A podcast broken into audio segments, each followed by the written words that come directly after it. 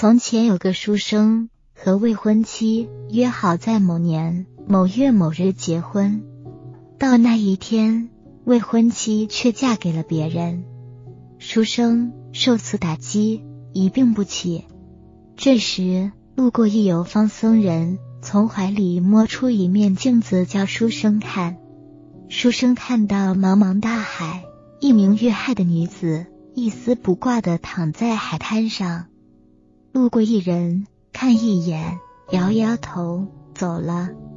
又路过一人，将衣服脱下，给女士盖上，走了。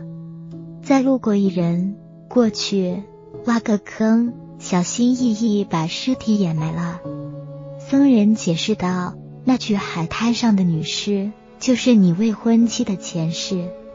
你是第二个路过的人，曾给过她一件衣服。”他今生和你相恋，只为还你一个情，但是他最终要报答一生一世的人，是最后那个把他掩埋的人，那人就是他现在的丈夫。